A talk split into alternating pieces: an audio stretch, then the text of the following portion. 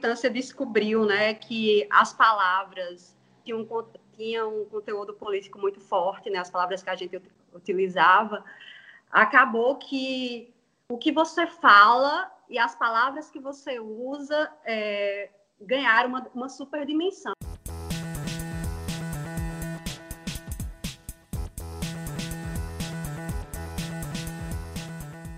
Mais recentemente, até por causa da internet, porque muito da militância se faz de forma escrita na internet, ficou muito em cima das palavras que você utiliza e tal.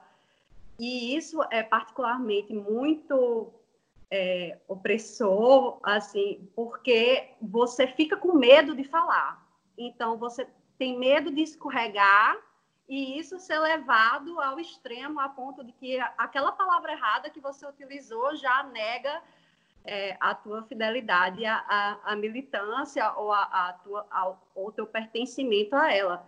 Então, é, eu percebi em muitos desses espaços é, que as pessoas passaram a começar a, ter medo de falar, até com amigos, assim, fica com medo de falar e reproduzindo uma dinâmica que se assemelha muito a um relacionamento abusivo, que é, também que é um que é uma, uma coisa que tem se discutido muito recentemente, porque como é que é um relacionamento abusivo, né? Você tá com uma pessoa que é, sei lá, muito ciumenta e que e cria confusão com tudo que você fala, que você faz. Então você começa a ter que se podar no que você fala para não desagradar o outro e isso é, ter uma, uma reação de violência, de, né? Então, então, você na militância acaba fazendo isso. Você começa a ter medo de falar, porque isso vai, vai causar uma reação violenta, e aí você começa a, naquele espaço, parar de falar. E isso vai, vai causando a, a, aquele, aquele constrangimento, né? Aquele espaço começa a não ser mais receptivo com você, porque ele te, que tira a liberdade né, da fala. Acaba que aqueles militantes que têm mais sede de poder e, tal, é, e tem esse desejo de subjugar o outro, ele usa isso, ele, ele acaba utilizando isso com muita força e de forma que nenhum outro militante consiga disputar com ele aquele espaço, né? A vontade que ele tem, como no, em todo relacionamento abusivo, é, é tirar qualquer possibilidade de alguém é, de repente se destacar para ser uma outra forma de, de, de, liderança, ou impede também a, a divergência, como você estava falando, porque você fica com medo de fazer críticas e essa crítica é, ela te, te coloque do outro lado, que é, que é como também relacionamento abusivo. Você tem medo de fala, fazer uma coisa porque aí tem medo que aquela relação acabe. Então você tem medo de que você é, você seja excluído do grupo porque você não está caminhando daquele jeitinho correto e aquela crítica que você pode fazer pode justamente te col colocar a tua fidelidade ao grupo em jogo e o teu pertencimento em jogo. Então você acaba que não fala mais. E isso é o que me preocupa muito, porque isso vai desarticulando. Quem vê de fora também se desestimula a participar desses espaços, porque percebe que para está dentro desse espaço. Ele precisa cumprir com tantos requisitos e eu vejo o tempo inteiro as pessoas começam a falar e já vão pedindo desculpa se ela vai usar uma palavra errada ou não. Assim, gente, desculpa. Assim, sabe? É, ah, eu, eu, não, eu não entendo bem disso, eu estou falando, sabe? Mas a, deixando bem claro que isso não sei o que, entendeu? E fica e desestimula qualquer pessoa que ainda está aprendendo, por exemplo, que não conhece bem do, do, dos jargões da esquerda, a fazer parte dela. Eu, eu vi uma, por exemplo, eu tinha uma, uma colega que estava é, se politizando mais, estava conhecendo mais um pouco da, das pautas de, de, de esquerda, do, é, sobre feminismo, racismo, inclusive ela é uma mulher negra, e aí estava muito interessada em, em estudar mais sobre isso. Só que ela é da biologia, ela estuda biologia. E ela estava discutindo um tema com uma menina de humanas que faz doutorado na área. Então, para a gente que é de humanas, essa, essa coisa da linguagem, do que se fala, né, os termos corretos para designar as coisas são muito mais discutidos. A minha colega da biologia não sabia que a palavra que ela estava usando não era politicamente correta, alguma coisa assim, ou não era tão adequada para expressar alguma coisa. E a, a menina de humana já tá, deu um lacre em cima dela, a ponto que ela ela ficou até com vontade de chorar, assim, desculpa, eu não queria, não queria causar toda essa resposta violenta, né, toda essa reação violenta em você, toda, desculpa, não conhecia esse termo, né, no, no estudo ainda suficiente, suficiente esse assunto, e então desestimula uma pessoa que é mais frágil, uma pessoa que não se sente tão segura ainda sobre o que ela acredita ou não está estudando,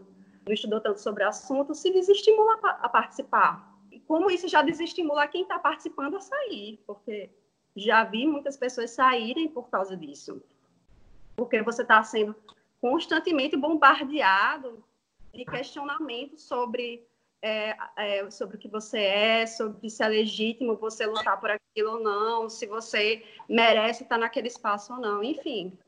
Então, eu acho que é muito importante a gente discutir sobre esse assunto, justamente porque a gente está no momento que precisa se unir. Né? A gente não pode de, de, estimular esse tipo de desarticulação por causa dessas coisas pequenas.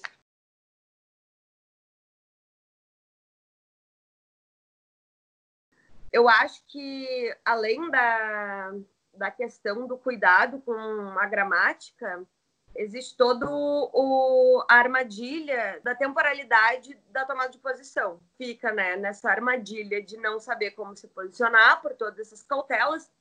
E de outro, a gente precisa se posicionar. Uh, Para além da, da temporalidade das redes, que eu acho que a Stephanie pode comentar melhor, porque ela tem um, uma, uma, análise bem interessante sobre isso, né? Como a gente precisa, né? O tempo inteiro estar tá se colocando sobre tudo. Uh, cada militante parece que precisa encarnar a síntese do que é militância. Né? Então, como se fosse assim, na, na, escala menor, que é do indivíduo, a gente tem que replicar o todo, que é a militância, e o indivíduo tem que saber de tudo, sobre tudo, ter uma opinião sobre tudo, né? Sem dar o devido tempo para reflexão quanto mais rápido melhor, porque aí essa opinião é mais original possível, né? não foi copiada, desde que ele tenha uh, local de fala para falar. Se ele não tiver, então ele não pode roubar protagonismo, né? Ele tem que importar de alguém, porque senão também ele está se colocando num lugar que não é dele. Então a gente fica sempre nessa armadilha de ter que se posicionar, mas ficar com medo de se posicionar. A gente fica nesse jogo, capturado por aí. Mas o que eu queria uh, comentar e jogar na roda é um pouco para outro lado, né? Não nessas dinâmicas internas. Eu acho que uh, essa questão da, da gramática própria e da linguagem, ela nos traz outro desafio, que é um desafio mais uh, mais difícil e mais importante. Não sei se mais importante, mas bem importante. Que é o seguinte: o feminismo ele é uma força. O feminismo, assim, falando do, do lugar onde eu né, tenho mais experiência, né, que me atravessa mais diretamente, ele é um movimento por excelência contracultural. E isso acaba produzindo, muitas vezes, um choque em termos de limites de diálogo com classe. Se a gente for pensar uh, no diálogo com as necessidades de sobrevivência das famílias, as necessidades uh, de toda uma gramática da moral, de todas as demandas uh, oferecidas pela religião, de todo aquele arcabouço de um eixo por onde, por exemplo, o bolsonarismo trabalhou. Né? E a gente explora muito bem essa contracultura e a gente acaba ficando limitada né? nessa, nessa possibilidade de avançar né? nesses espaços onde essas forças da sobrevivência, onde essas forças ligadas à família, à moral, a, ao trabalho, elas são muito importantes, elas são fundantes, né? E, bem, quando a gente articula isso, a necessidade de uma gramática própria aos movimentos e a observância de certos cuidados estéticos, como a gente vinha falando, é óbvio que a gente vai estar fadado a falar para convertidos, né? A gente se limita tanto a uma, uh, um formato que é uh, ridiculamente restrito entre nós, quanto a um tipo de tática que também já está muito cheia de obstáculos e que a gente não consegue ultrapassar.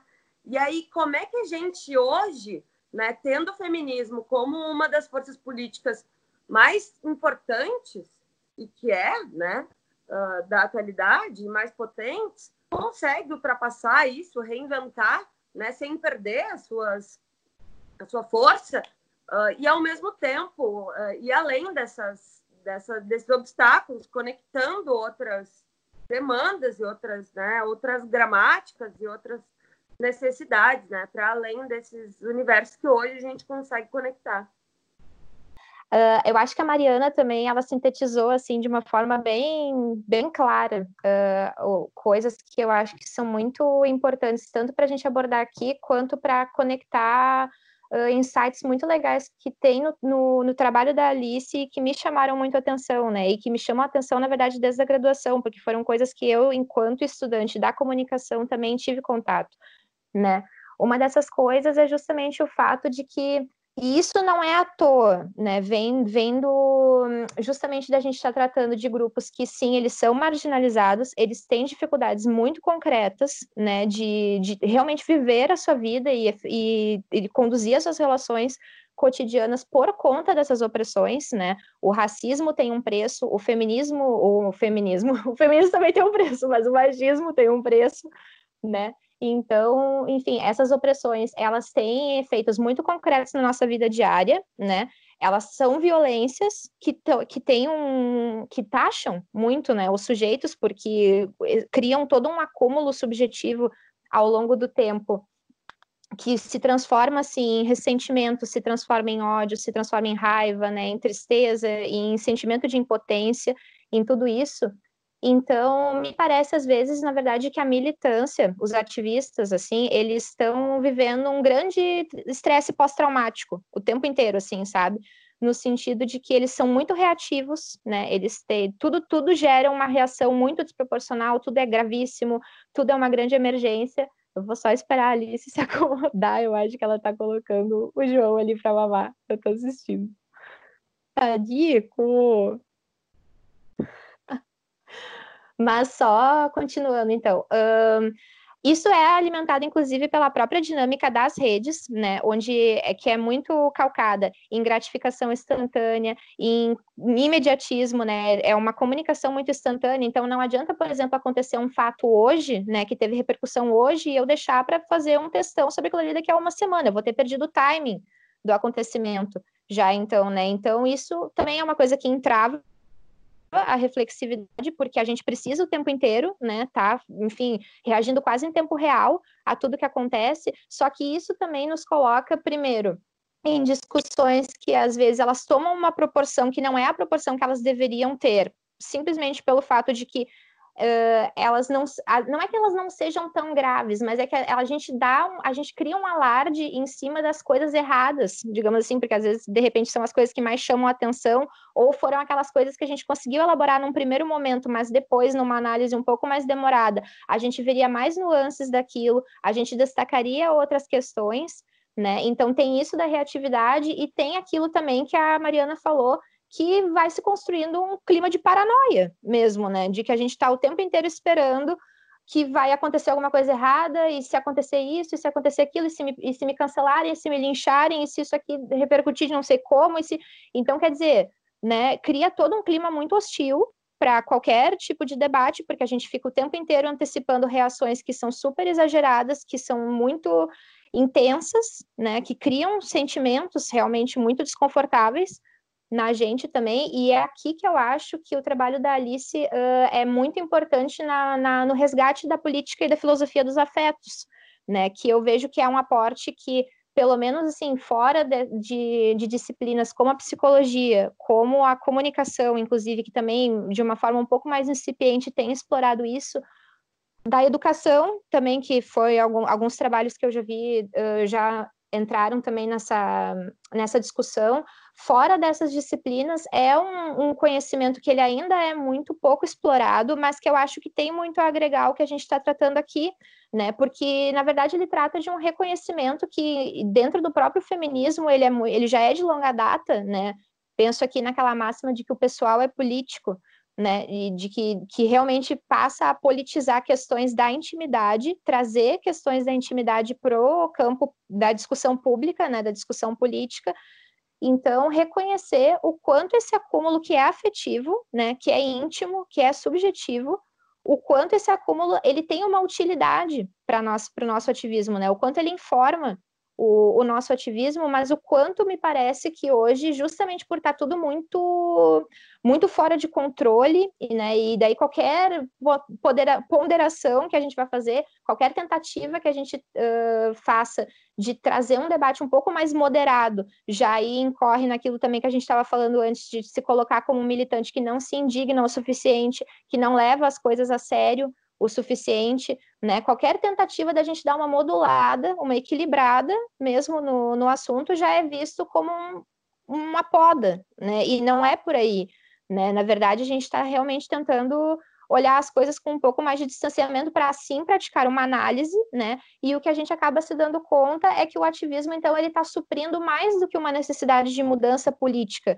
né? Ele está suprindo uma necessidade de conexão comunitária, de, de propósito, sabe? De, de conexão com outras pessoas, sabe? Então, assim, o, o, o, ativismo ele está concentrando várias demandas diferentes, né, e de diferentes ordens. Ele está concentrando demandas que são espirituais, às vezes demandas que são afetivas, demandas que são relacionais, demanda... então, né, tá tudo muito misturado.